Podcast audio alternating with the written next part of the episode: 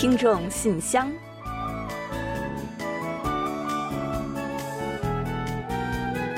分享最新动态，聆听您的心声。听众朋友们好，我是李璐，欢迎您收听全新一期的《听众信箱》节目。听众朋友大家好，我是婉玲，很高兴呢又跟大家相会在信箱节目之中了。韩国的公交车啊，除了设有刷卡机以外呢，如今啊，前门上车的位置呢，仍然还是有一个收费箱，是供使用现金付车费的乘客们使用的。嗯，没错。那需要找零的时候呢，司机呢只需要输入金额，收费箱呢就会自动滚出硬币来找零。那不过啊，随着交通卡和智能手机的普及，现如今呢，已经鲜少有人在用现金付车费了。所以啊，这种收费箱呢，也就渐渐的成了无用之物。嗯，那跟随着这一趋势啊，最近呢，首尔市决定从今年十月开始试点取消公交收费箱。也就是说呢，要停止复线乘车了。嗯，从十月起到明年三月的试点期间，首尔市内呢将率先在八条线路的一百七十一辆公交车撤除这些收费箱。那据分析啊，这样做的好处呢有很多。那首先呢，就是出于对维护乘客安全和运行效率的考量。是啊，那说起来呢，复线要比刷卡什么的花费更多的时间吧。呃，这样呢，既可能会挡住后面的乘客上不了车，这期间啊，司机呢还要分神找零什么的，这一来一去呢，既增加了运行的危险，也拖延了出发的时间啊。嗯，没错，而且呢，现金呢，毕竟也不太卫生，经手过的人特别多，疫情之下呢，减少使用啊，也更有助于健康。再加上呢，管理现金也是需要投入大量的资金的。据估算呢，如果公交全面取消复线啊，一年呢将可减少三十亿韩元的管理成本呢。哇，可真不少呢。那不过新的措施开始实施啊，肯定是需要有一个过渡期的。那一开始呢，也一定会出现这样那样的不方便。那试运营期呢，就是为了把这些问题找出来，供后期决定是否全面推行或者是进行改善。而为了方便无卡乘客，这段期间呢，各公交车站也将张贴说明，向乘客们呢介绍下载手机版公交卡的方法。嗯，还是准备的很周到的啊。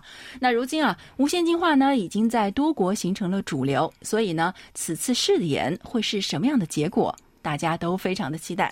那不过可以预想的是啊，对于手机啊，还有各种卡类使用起来并不是很得心应手的上了年纪的人们啊，可能就会面临一些困难了。嗯，那为了更好的适用相关制度呢，如何去帮助这些人群解决使用上的不便，也是有关方面应该周全考虑的问题。好了，接下来呢，就让我们一起正式打开今天的听众信箱，看看还有哪些有趣的内容要和大家一同分享。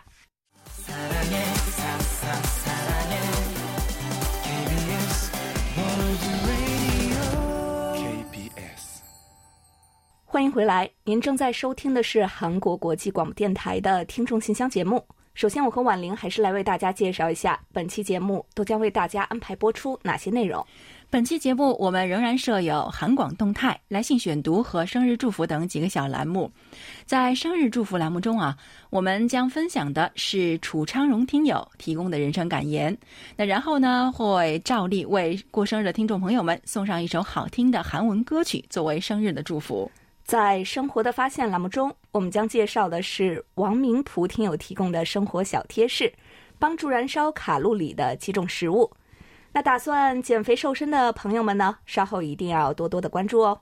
随后我们将进入专题讨论，继续就八月份话题，聆听听友们对人生中遗憾和喜悦的诉说。另外，在本期的有问必答栏目中，易贤将回答的是流畅听友有关韩国古典音乐界成就的问题。那节目最后呢，仍然是我们的点歌台，到时候我们会为朱坚平听友送出一首点播歌曲。好了，节目呢，我们就先预告到这儿，欢迎您继续收听。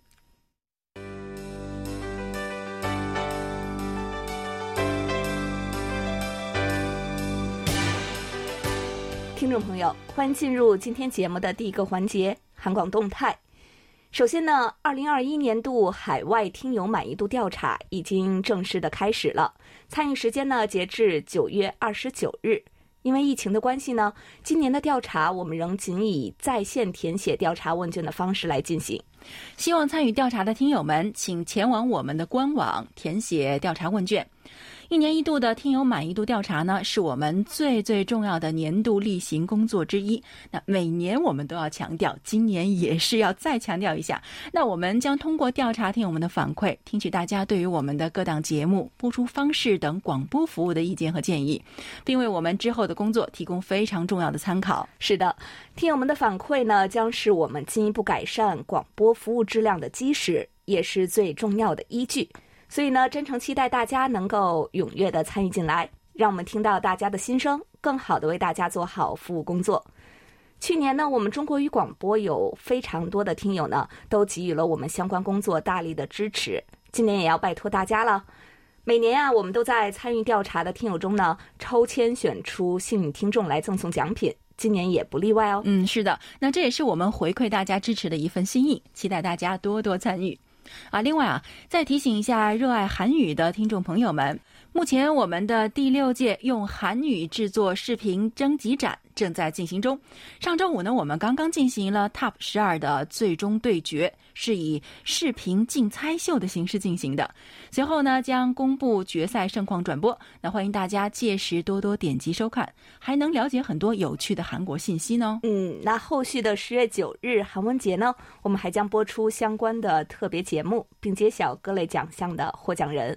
我们也会随时呢将最新的消息再传递给大家的，还请大家持续关注哦。好了，本期动态环节呢就介绍这么多消息吧。下面我们准备进入来信选读，分享听友们的来信。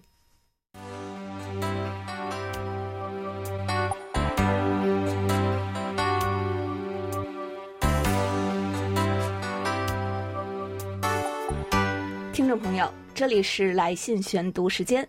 在分享今天的来信之前呢，还是先感谢下台湾的吕城南听友，您寄送来的纸质收听报告和一张明信片，我们已经妥善的收到了，非常的感谢您。嗯，也期待您能够再次来信，跟我们分享一下您的近况，那一同在节目中畅聊。嗯，好了，下面呢，我们就开始介绍今天的第一封来信吧。热心听友楚昌荣曾经写信为韩广中文广播开播六十周年送上了一副对联。那这副对联呢，我们在特别节目中已经跟大家一起分享过了。另外啊，他在写信来的时候呢，还分享了自己的近况。他说：“韩广中文组各位编播，你们好，惠赠的热心听众礼品已经收到了，非常感谢。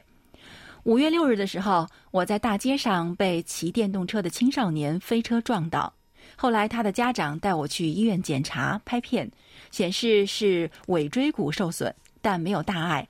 后来我每天吃药和外敷来治疗。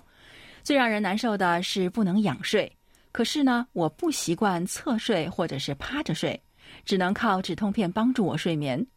就这样在家里治了一个多月呢，才逐渐好转。现在回想起来，真是不幸中的万幸。如果电动车再高一点，撞到了我的腰椎，那后果就不堪设想了。哇，原来是发生了这样的事情啊！那我记得您之前写信来的时候呢，提到过身体欠佳，原来是遭遇了车祸。都说伤筋动骨一百天，希望您现在呢已经完全恢复了。不过啊，通过这件事呢，也算是给我们大家敲了一个警钟。骑车呀，或者是开车的时候呢，一定要小心，要遵守交通规则，否则啊，不仅是自己，还会给他人带来伤害和麻烦。那另外，楚昌荣听友信中还提到，四五月份我曾经遇到过给韩广的邮件发不出智库，屡发屡退，我以为是我的邮箱出了问题，还曾经请教骆银虎先生到底是什么原因而导致邮件发不出去，他说他并没有遇到过这种情况。可能是韩广把我的邮件误以为是垃圾邮件处理了，果不其然，后来在节目中呢才知道是柜台网络运营商把我和一些听友的邮件都当做垃圾邮件了。啊，很抱歉啊。那楚昌人听友提到的这种情况呢，的确是这样的。那由于我们的邮箱服务商呢进行了更换，所以呢就有部分听友的邮件呢被自动划分到了垃圾邮件中。考虑到邮箱在自动识别邮件的过程中呢，可能会根据邮件的标题等等自行做出判断的，所以啊，就得请听友们在发送邮件的时候，能够更加明确一点的标注出您所参与的节目名称以及您的姓名等等。那这样呢，就不会出现类似的事情了。那我们在节目中强调过之后呢，最近这种情况呢就已经非常少了。非常感谢大家的配合。啊，另外呢，楚昌荣听友啊还在信中为我们发来了收听反馈，我们会认真参考，感谢您的支持。在这里呢，也祝您身体健康，一切顺心顺意。好的，非常感谢楚昌荣听友，也祝愿您呢早日康复。接下来呢，山西的高哲听友啊，前几日呢来信又和我们一同分享了收听六十周年特别节目的感受。接下来呀，我就为大家来介绍一下 KBS 中文广播开台六十周年特别节目播出后，我通过短波六零九五认真的收听了全部的内容，内容精彩纷呈，新老听友们都纷纷发来了贺电。不用说你们，就是我这个普通听众都觉得温暖感动。然而令我没有想到的是，节目中的一个特殊环节极大的触动了我，那就是好几位老主播们都来捧场，听到他们的声音从收音机中传出来，我的记忆一下被拉回到了十多年前。收听 KBS 十几年来，过往的点点滴滴瞬间在脑海里浮现出来，让我回到校园时期听广播的时光。特别是伴随《寒流冲击波》开场音乐，《寒流冲击波》前主持人张静女士的声音出现时，我的眼泪一下子忍不住流出来了。曾几何时，我每周六听《韩流冲击波》不是为了听歌，全是冲着她甜美的声音来的。我十分后悔过去没有与电台互动的习惯。虽然我从2005年就开始收听，但我总感觉缺少了很多，错过了很多。直到最近一年和柜台开始互动，才感受到韩广大家庭的温暖，才感觉自己是一名真正的 KBS 听友。在节目结束曲响起时，我顿时陷入了沉思，甚至八点半 KBS 节目信号消失，电波白噪音从机器里传出来，我都没有从回忆中走出来。这一期节目令我意外，令我怀旧，令我泪目。感谢你们帮我寻找回忆，本次六十周年特别节目办得特别成功。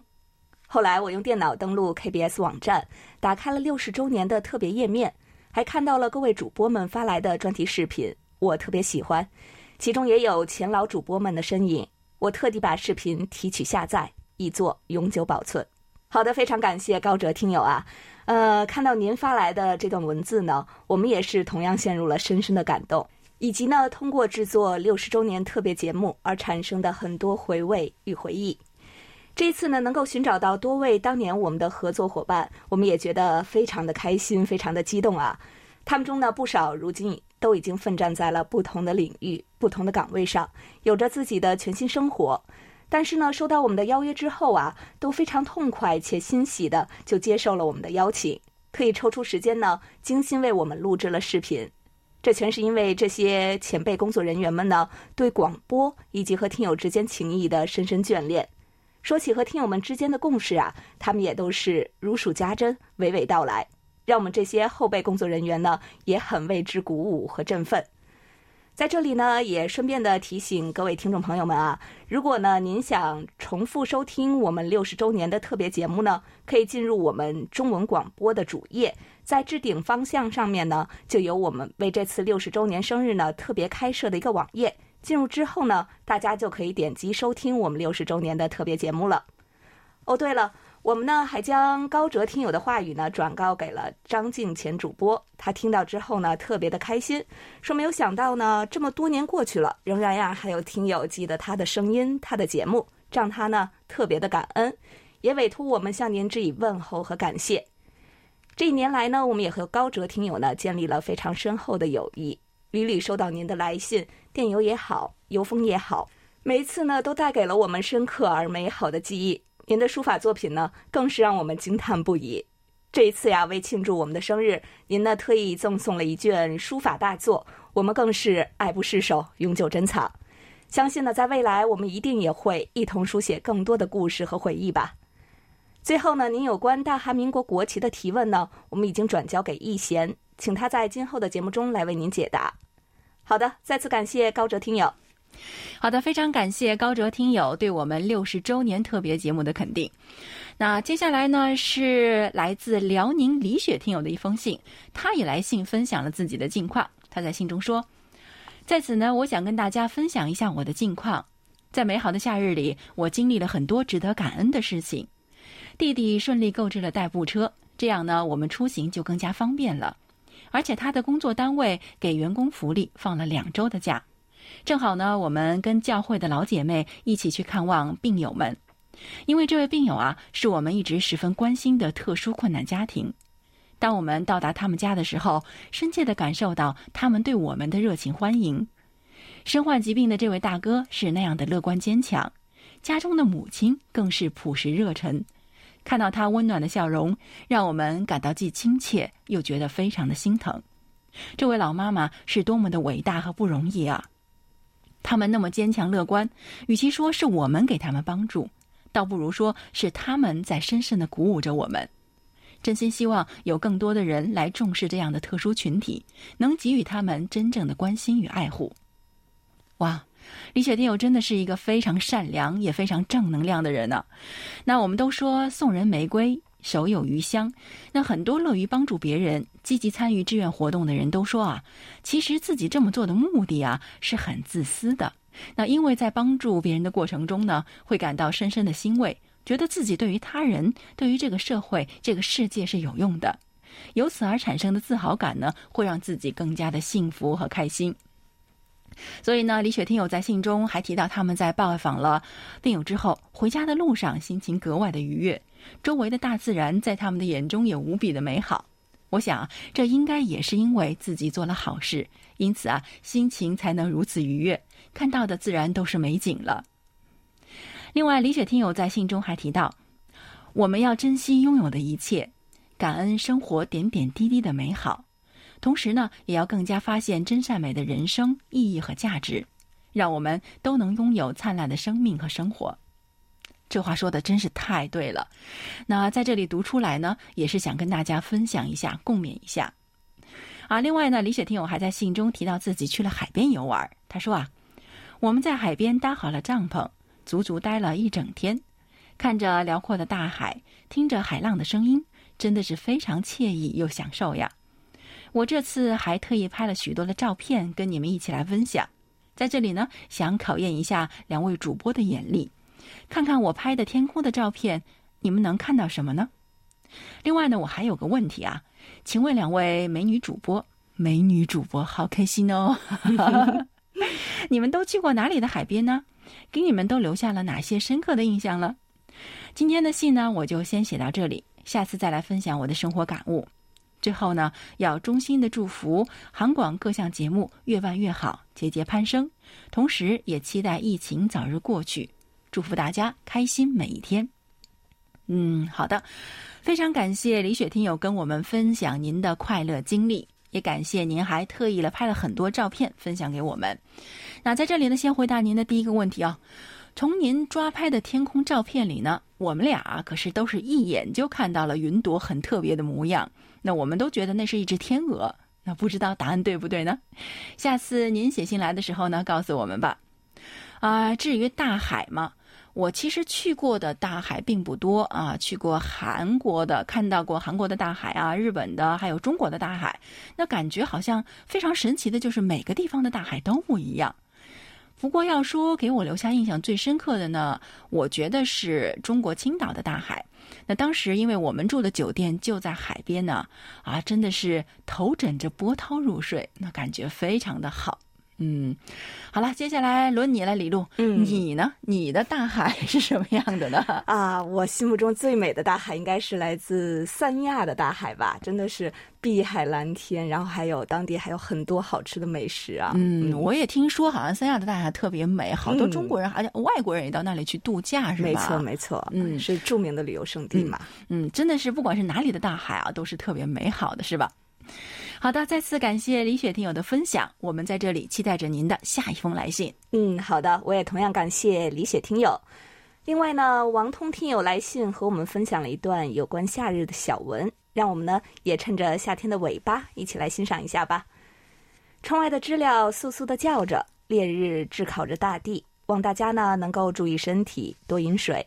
前段时间啊，我和妈妈沿着小区后面的路骑自行车，从幸福河公园对面的路上一直骑到了西航花园附近，总共有七八公里左右。由于路程较远，我骑得磕磕绊绊，好在最终骑到了地点。我们买了圣代冰激凌和蜜桃汁饮料，顺便呢吃了个饭就回家了。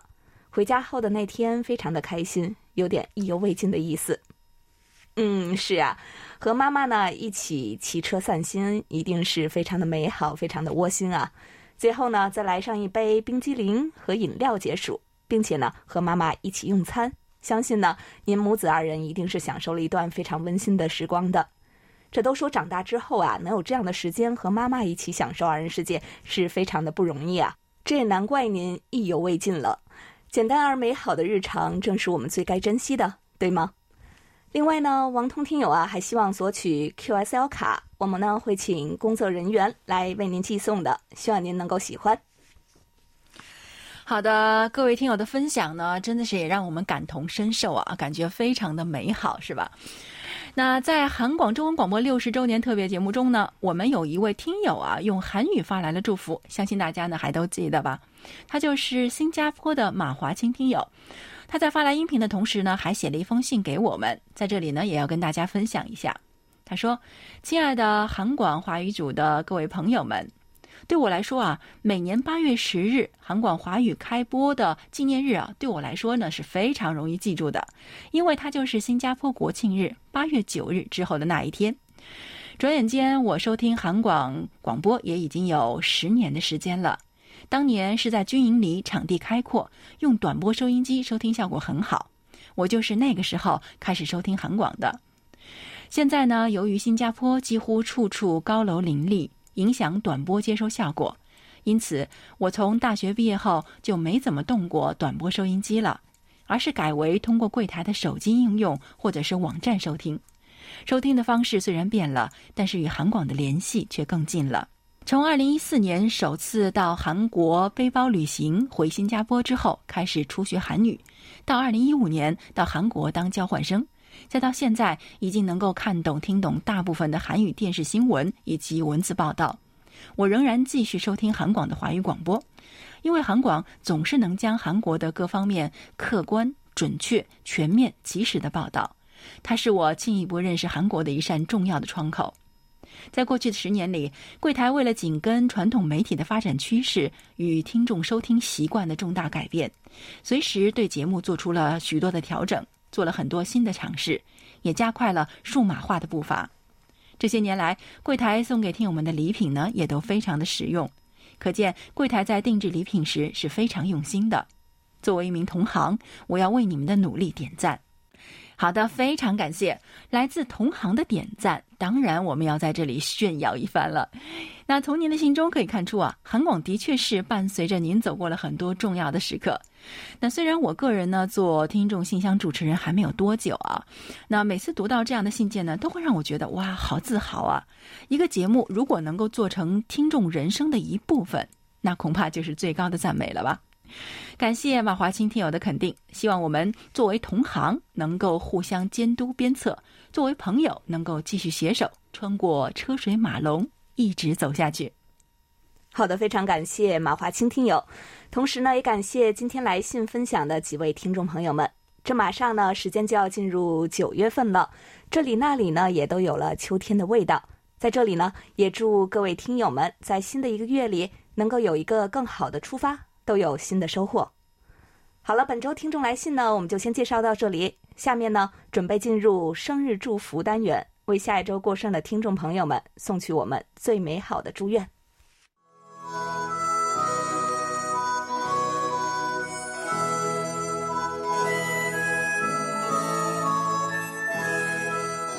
每个生命都是独特且美丽的。组合在一起，共同谱写出了一曲婉转动听的生命之歌。此时此刻，在韩广这个大家庭里，让我们把最真诚的祝福送给您。欢迎来到生日祝福。今天呢，我们要送给大家的是一段由安徽楚昌荣听友分享的人生感言：这辈子最该铭记的人，人这辈子最该铭记的人，是穷时借钱给你的人。难时背后挺你的人，苦时同舟共济的人，病时端茶倒水的人，你什么都不是时真心真意喜欢你的人，你什么都不懂时全心全意指点你的人，好的，感谢楚昌荣听友同我们分享刚才这段话。嗯，接下来呢，我们就把这首由李汉哲演唱的《Super Star》送给八月份过生日的所有听众朋友，祝大家生日快乐，天天快乐。Super Star，这说的难道不是我们吗？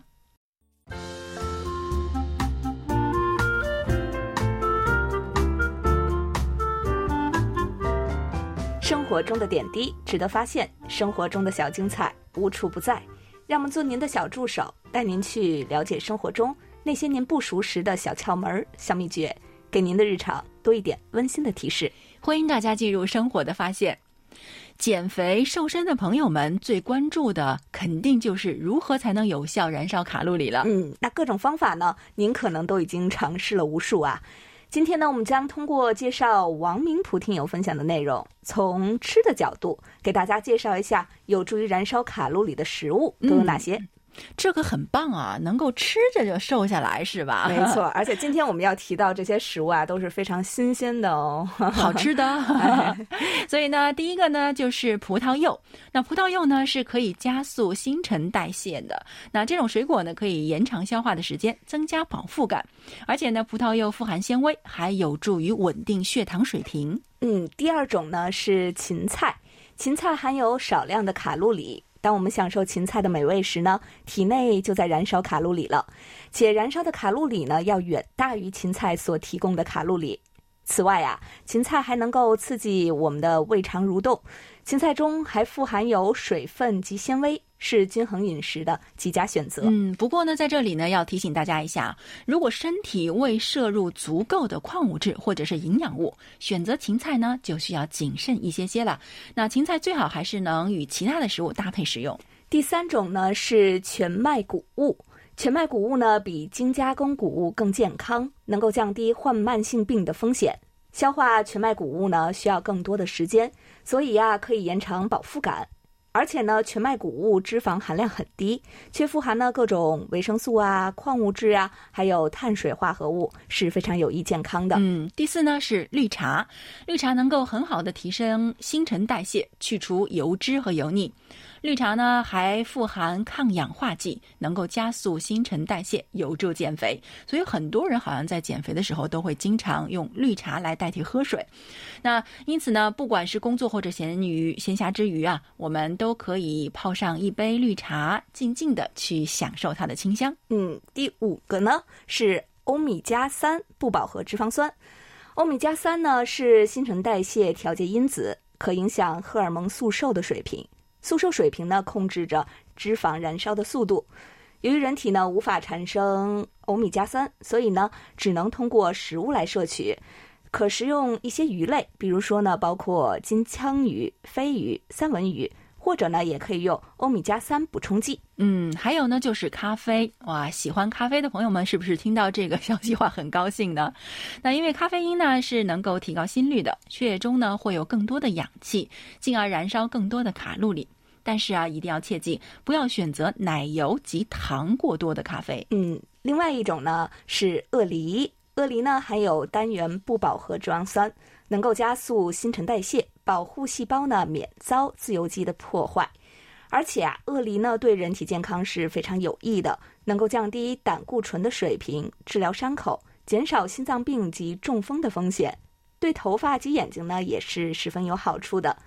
我们早饭的时候呢，可以吃半个鳄梨，再搭配西红柿，也是非常的不错。嗯，还有呢，就是辛辣食物，任何辛辣食物呢都有助于加速卡路里的燃烧。辛辣食物卡路里含量低，不管是红椒或者是辣椒啊，都能够促进新陈代谢，消除脂肪。哇，这个对于爱吃辣的韩国人是不是很有利哦？嗯，没错哦。第九呢是奇亚籽。奇亚籽呢，富含蛋白质、纤维及欧米伽三不饱和脂肪酸，有助于加速新陈代谢、抑制食欲，还可以呢刺激胰高血糖素，这是一种促进分解代谢的激素。可将奇亚籽呢在水中浸泡十五分钟，籽会胀大，能够延长饱腹感，防止过度的饮食。还可以呢，在榨汁或者是沙拉、酸奶以及呢燕麦片中加入奇亚籽。嗯，最后一种呢是巴西坚果。那巴西坚果呢，不仅口味好，更能够帮助燃烧大量的卡路里。巴西坚果呢，能将甲状腺激素转化为 T 三，然后加速新陈代谢，还可以对抗脂肪，增强免疫系统。嗯，真的是能够享受美味的同时又好处多多呀。好了，听众朋友们，以上呢就是我们介绍给大家的瘦身美食小贴士了。在此呢，也特别感谢王明普听友的精彩分享。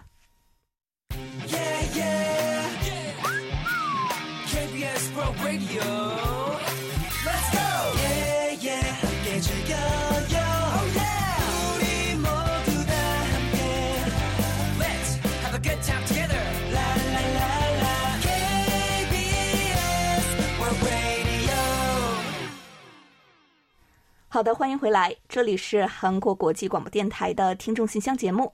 下面我们准备进入今天的专题讨论，继续就八月份话题，最后一次呢分享听友们的观点。在此之前呢，我们还是先来预告一下九月份和十月份的讨论话题内容。那九月份的话题是啊，随着社会越来越多样化，人们对于性少数者等少数群体的看法也在发生转变。您对此是怎么看的？十月份的讨论话题内容是。不久前，韩国健康人群中提前签署意向书、拒绝在罹患重病等后接受延命治疗的人呢，突破了一百万名。您对延命治疗有何看法？若可以拒绝进行延命治疗，您认为应在哪些方面完善相关的法律规定以及实际的操作呢？每个月详细的讨论话题内容呢，大家可以前往我们的官网，找到听众信箱专题讨论板块进行查阅。下周开始呢，我们将分享九月份话题的讨论内容了。希望有更多的听友呢，能够提早写成短文参与进来。提醒大家来稿啊，请您一定发送至我们的邮箱，这样呢比较方便，也很快捷。幸运的听友呢是会有机会获得我们赠送的精美奖品的。下面呢，再来介绍一下本月的讨论话题吧。我们每个人的人生都或多或少有各种的遗憾和喜悦，您不妨借我们的平台倾吐和分享。好的，下面呢，我们就一起来分享一下听友们的观点。首先要跟大家分享的是黑龙江省刘畅听友的观点：生活中谁都会有几件遗憾的事情，因为生活的目的不同，遗憾的原因也是多种多样的。商人以错过一笔买卖为憾，诗人以自己的诗句不能打动读者的心灵为憾，运动员以不能夺取金牌为憾。没有遗憾的人生是不存在的。我个人从小对历史相关的书籍、评书、影视剧等等非常感兴趣，在高中文理分科的时候，以及大学专业选择的时候呢，都非常想学历史相关的专业。不过最后呢，考虑到现实的就业问题，还是选择了工科，可以说是一个遗憾，内心也是很不好受。不过我告诉自己要迅速调整自己，迎接挑战。既然选择了，就要努力把选择的学习好，为就业打一个好的基础。回首往事，我总想，要不是当年正确的对待了遗憾，就会想学的没学到，选择的又没有学习好，留给自己的将会是永久的遗憾。遗憾其实就像一面镜子，能从中找出自己不足的地方，弥补缺陷。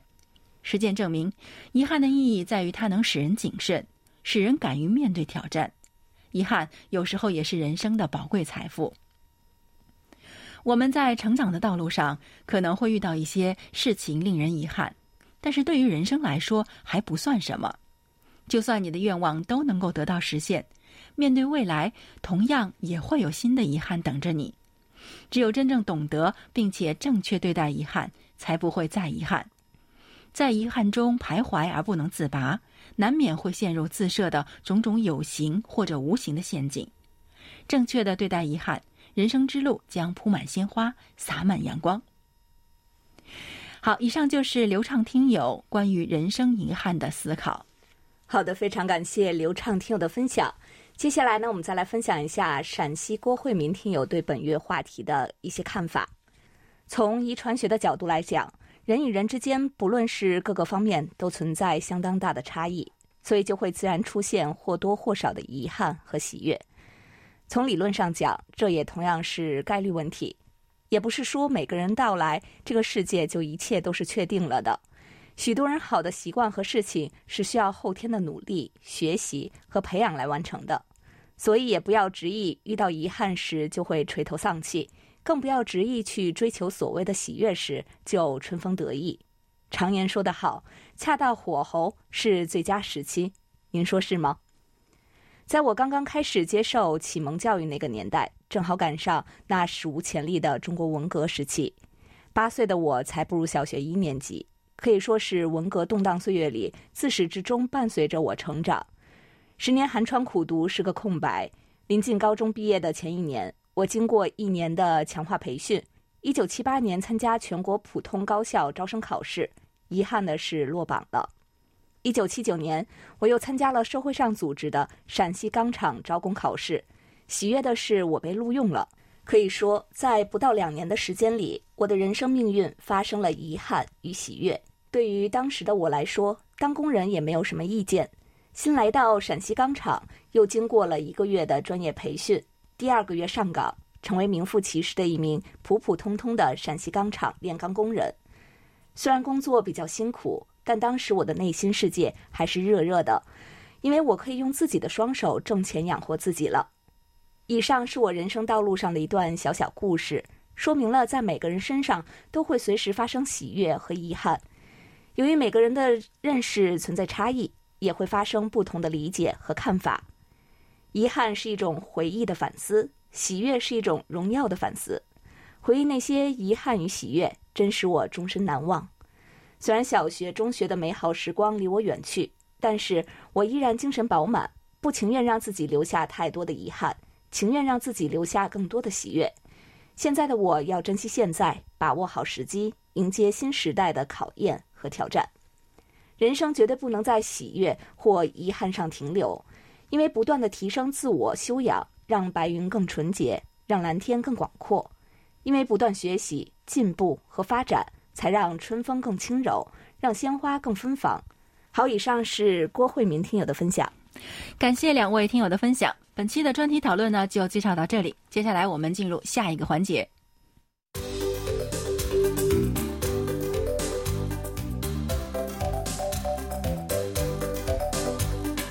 有问必答。今天我们请洪一贤来回答黑龙江流畅听友提出的问题。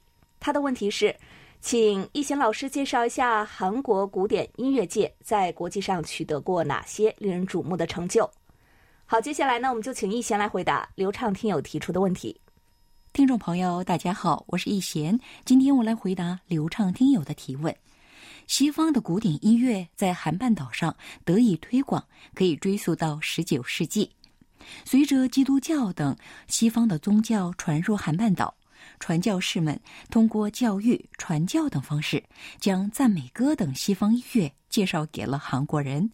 到了日本殖民统治韩国时期呢，由于学校只教授结合西方音乐的日本国乐教育，从此赴日等去国外学习古典音乐的学子也渐渐增加了。国歌作曲家安以泰就是在这时期赴日留学的。他以后呢还赴美留学，并进军欧洲展开活动，历任伦敦爱乐乐团指挥等，在国际音乐界获得了认可。一九四五年，韩国光复当年，京城音乐学校成立，成为第一所高等音乐教育机构。一九五二年，重点高中首尔艺术高中成立，从此韩国开始着重早期培养音乐人才。一九六三年，首尔国际音乐节开幕，从此韩国音乐节等大规模的国际音乐节纷纷亮相，为韩国古典音乐的发展起到了重要的作用。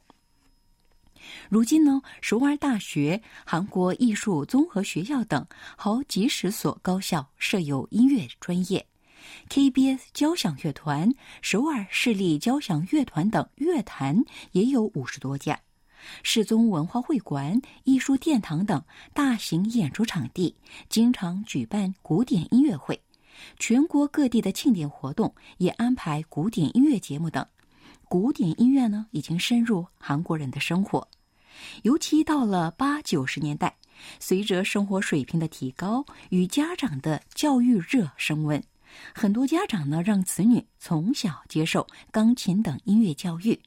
学子们也实行赴美等海外留学。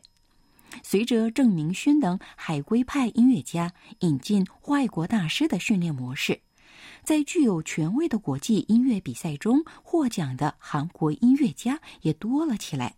比如，1990年，男高音崔贤洙在柴可夫斯基国际音乐比赛美声项目中成为首位夺冠的亚洲人。2011年的时候呢，在柴可夫斯基国际音乐比赛上。五名韩国人在钢琴、美声、小提琴等项目中获奖。二零一五年，二十一岁的赵成真成为首位在肖邦国际钢琴比赛上夺冠的韩国人，震惊了国际音乐界。最近备受瞩目的还有十五岁的韩在民。他在今年五月举行的乔治埃奈斯库国际音乐比赛大提琴项目中获得第一名，成为该比赛历史上最年幼的冠军得主。不仅如此，如今在欧美国家的交响乐团、歌剧团已经很容易见到韩国团员的身影了。好了，听众朋友，今天给大家介绍到这儿，希望流畅听友满意。我们下次再会。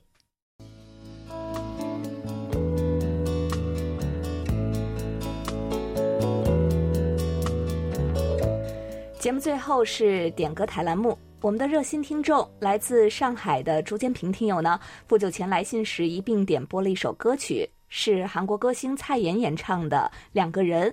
朱坚平听友呢，希望把这首歌献给韩广和韩广的听众朋友们。嗯，感谢朱坚平听友点歌送祝福。那我们在播放歌曲之前呢，还是要来揭晓一下本期的获奖名单。